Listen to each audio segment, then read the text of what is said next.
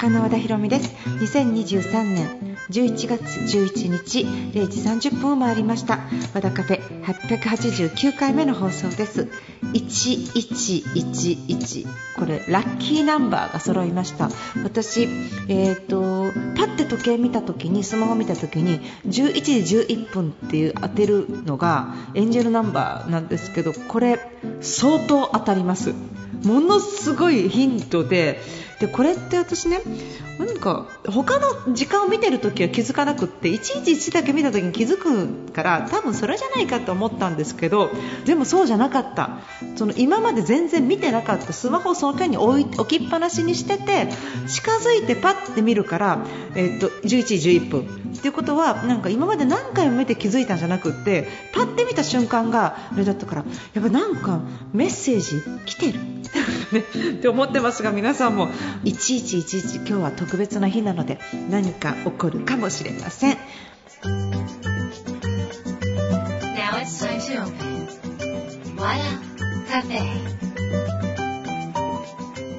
改めまして FM 富士お聞きの皆さんこんばんは。和田カフェのオーナー和田博美です、えー、だんだんこう肌寒くなってきているのかなっていうことなんですがそろそろうちの犬はおこたのシーズンなんですね。だからこたつを出さなきゃいけないんですよ。でこたつって電磁波あんの？みたいなあるのあれ？こたつって。電磁波あるのかなってちょっと気になって赤外線か。じゃあ大丈夫か？赤外線なのかな？なんか電磁波あったらどうしようと思うぐらいこたつの下にいるのよ。で電磁波防止のホットカーペットを今度買い与えでそれをこたつの下に引いて、えー、どっちをつけてもあったかい状態にちょっとしたっていうねなんかこの過保護な犬状態がちょっと続いていて今、過保護な犬がなんかすっごい格好でいびきを かきながらまあちょっと寝ているんですけど私の方はなんか鍋の頻度が上がったりとかお酒は焼酎のお湯割りと熱燗の頻度が上がります。私この間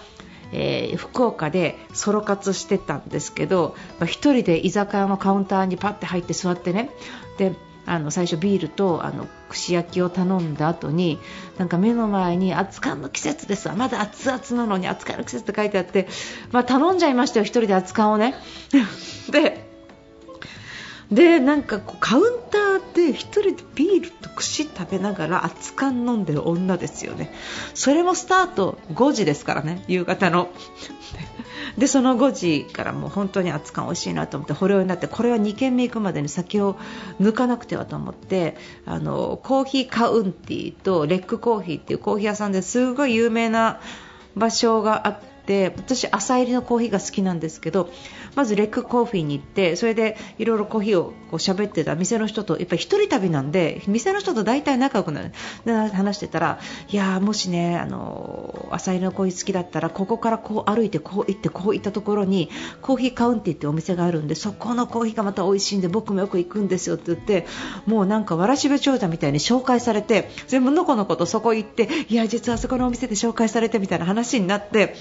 どれがいいですかねって言ってそしたらもうコーヒーの入れ方から全部動画で撮らせてくれて教えてくれてで選んでくれてむちゃむちゃ美味しいコーヒー飲んでそれだけでもうなんか2時間ぐらい使ってるんですよ。2軒回っていっぱい喋ってて。でそれでまあ楽しい思いをして今度屋台に繰り出してね。で屋台なんか行って迷って迷って来たとこ行ったら満員であ無理だなと思ってそしたらお店の人が1人なの？って言われてあ1人です。そこ詰めてそこ詰めて1人来るからって言ってぎゅうぎゅうで申し訳ないなと思ってそした隣にいた海外の方がプラハから来てる人でもうすぐ友達になって1人旅で日本中回ってるんだと。明日は倉敷に行くみたいな。その隣の人が現地のおじさんでパイプをくぐらせてる現地の人でいやなんかすぐ屋台はこれがいいんだよって言って。私お腹いっぱいでちょっとこれ全部食べられないから食べてもらえますかって言ったら向こうの方で栃木からしてる人がいただきますとかって言ってじゃあ回してください回してくださいってなってもう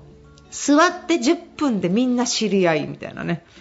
あの感覚ってすごいな。ってこれ1人旅じゃなかったらちょっと1人席も開かなかったしまず1人だから座れた席とかね。すごい世界があったなみたいなことを感じてます、まあ、ちょっと冬の話から熱燗から一人旅になりましたけどちょっと楽しかったんでソロ活ハマっちゃいました。これからもどんどんソロ活したいと思いますので皆さんもちょっとレポートするから見ててください、えー、ということでですね今夜メールのご紹介そしてコーナー今夜の気づきもやっていきます。ウィークエンドの始まりは和田ヒ美の和田カフェ。どうぞ最後まで楽しんでいってください。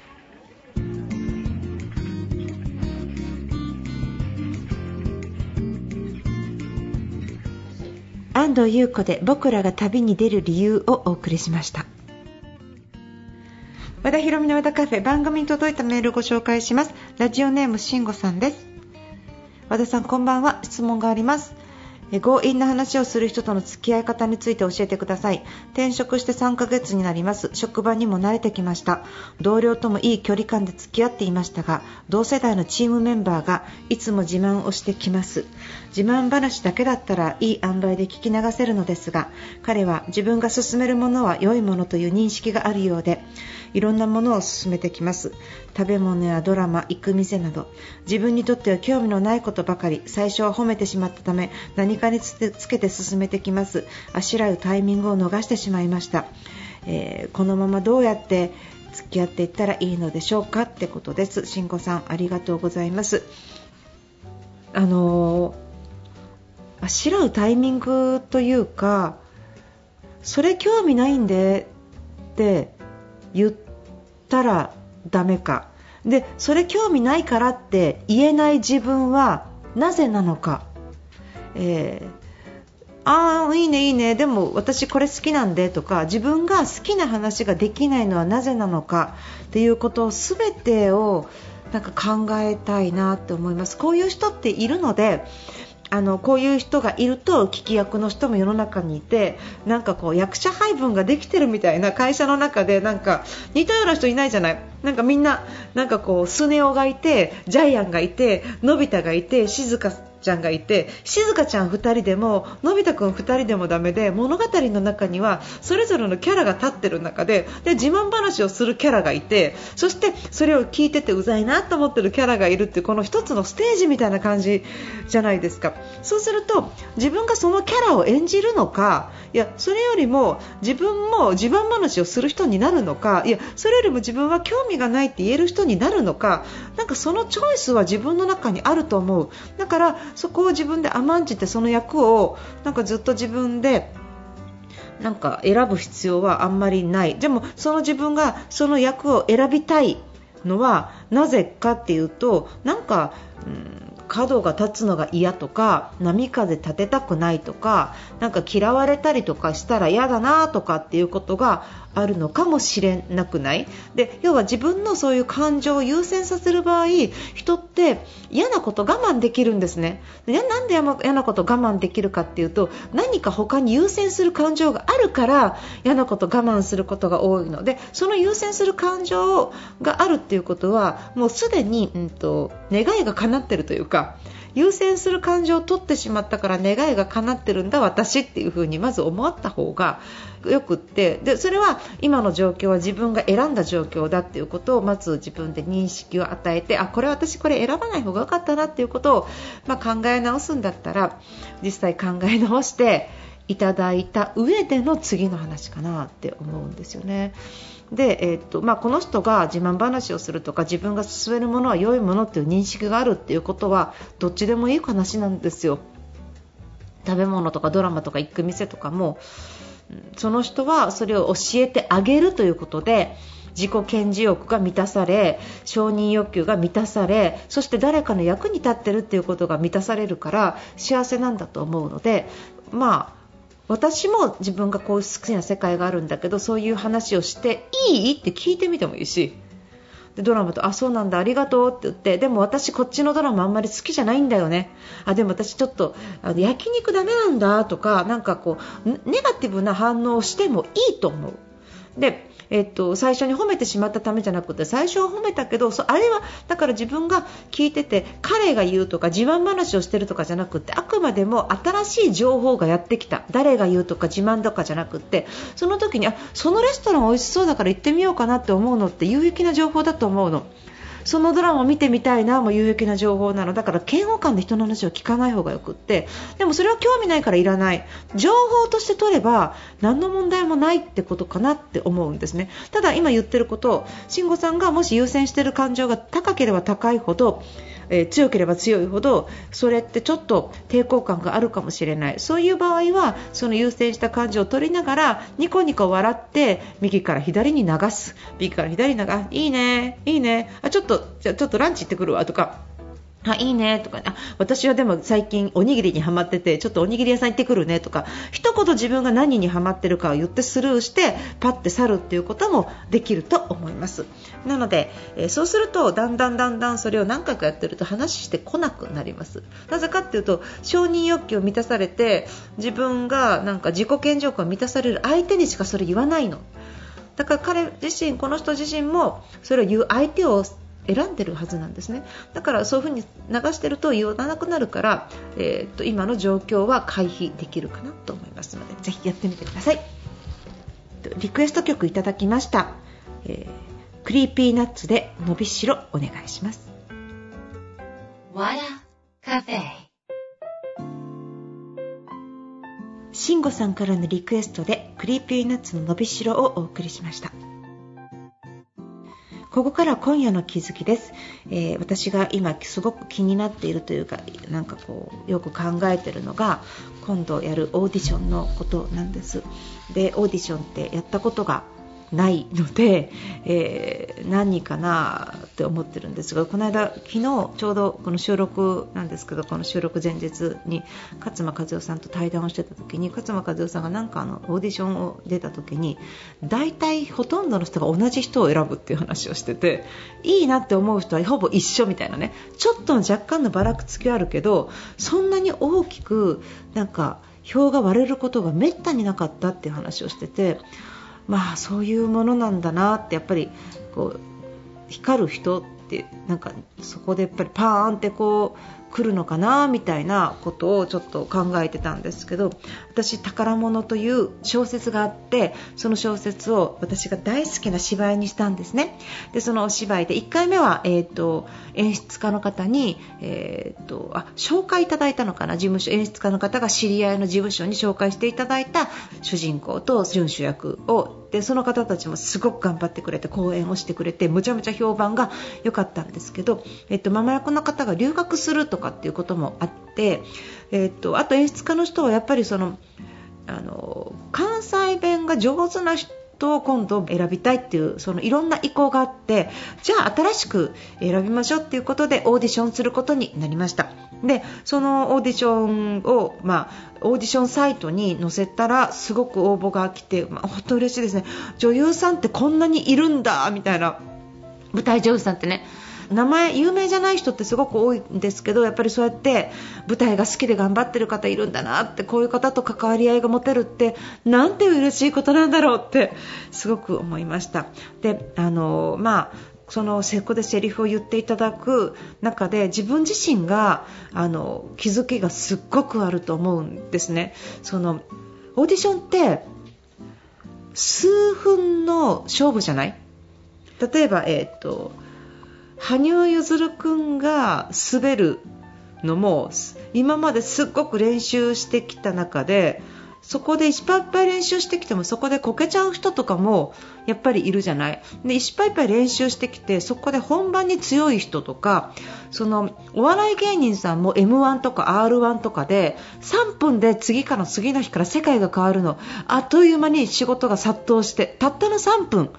その数分で世界が変わる世界っていうのがああいう R1 とかのこうオーディション系の世界なんだなと思う。その数分で世界が変わる瞬間に皆さんエネルギーをかけている。そのエネルギーをかけて毎日毎日練習をする。私たちが見るのは数分なんだけどその数分に凝縮された裏にはそれ相応の時間が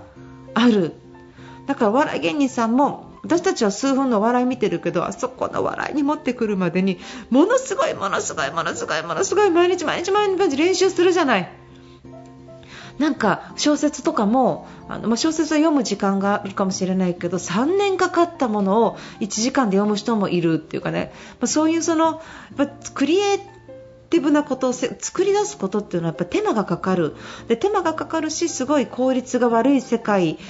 なんだけどでもそのちょっとした時間の中でそこを全部エネルギーを注ぎ込む瞬間って人がむちゃむちゃ輝くんだろうなって。すごい。だからあるいはその舞台で輝いているよりもオーディションで緊張しながらまだこれからどうなるかわからない未来に向かって3分で世界を変える人ってすっごい輝いてる。その相当なるエネルギーを私はオーディションで浴びることができるって思うとちょっとワクワクしませんか？なのでそのオーディションの瞬間見たい方は今クラファンやってます。クラフトファンディングワクワクフェスの中でお芝居のチケットを応援してくださる方は、えー、審査員として会場に来れる。もしくは、えー、オンラインでそのオーディションの状況が見れたりするっていうね特別な、えー、サービスがついていますのでもしよかったらそちらの方で、えチケットを、えゲットしていただけると嬉しいです。よろしくお願いします。えー、まあ、そんな感じで私はオーディションすごく楽しみにしているわけですけれどもあの皆さんももしなんか一生懸命努力したことがその数分で決まるような世界があったらその結果云々じゃなくてその瞬間自分は人生で最高輝いている瞬間を手に入れることができるそれだけでもすごい価値が高いから何かどうせダメではなくって何か挑戦してもらいたいなと思います。カフェえー、何度もご紹介してこいつ本当にしつこい金集め野郎みたいに思われてるクラウドファンディングです。であのキャンプファイヤーで、えー、和田博美で、えー、検索していただくと出てくると思います。あのお芝居やりたいんです。やりたいんです。本当はこれ今大阪、えー、東京って書いてありますが福岡でもやりたいんです。お金が多く集まったら福岡でもやろうと思ってますよ、えー、いや福岡だけなのか仙台はみたいなのやろうと思ってますよ、えーまあ、そこにどうやって自分を持っていけるかっていうね自分の中でも大きな挑戦になります、えー、そこで予算を作ってですね、えーとまあ、それでも利益が出るかわからないかもしれないけどすっごい経験ができると思うしすごい、えー、なんか感動旋風を作れるってもう分かってるの。もう決まってるの。でも絶対そうなの。なんで皆さん一緒に作ろうよみたいなね感じでぜひ、えー、和田ひろみのワクワクフェス、えー、チケットご購入ください。よろしくお願いします、えー、あとおすすめなのはセブンステップの動画。これ全然宣伝してなくって全くなんかね観光鳥泣いてるんですけど超これすっごい営業とかファンセールスとかむちゃめちゃ学べる内容てんこ盛り。なのでこれめっちゃ得なのになって思いながらなんかよく分かんなくて誰も、えー、応援してないんですけどこれすっごい おすすめなんでこれもぜひどうぞよろしくお願いします。えー、ということでえー、この番組は皆さんからのメール、リクエストナンバーをお持ちしております。アドレスは和田アットマーク FM 富士 .jp、wada アットマーク FMFUJI.jp です。えそしてこの番組は放送後ポッドキャストでも配信しています Spotify、iTunes で和田ひろみ和田カフェで検索してくださいラジオクラウドアプリで配信していますぜひ聞いてみてくださいえー、ということで、和田ひろみの和田カフェ、今夜この辺りで閉店です。まだお仕事中の方、引き続き頑張ってください。えー、そしてお仕事終わり、明日からお休みの方、ゆっくりお休みください。今週1週間、本当にお疲れ様でした。来週もまた素敵な1週間になりますように、お相手は和田ひろみでした。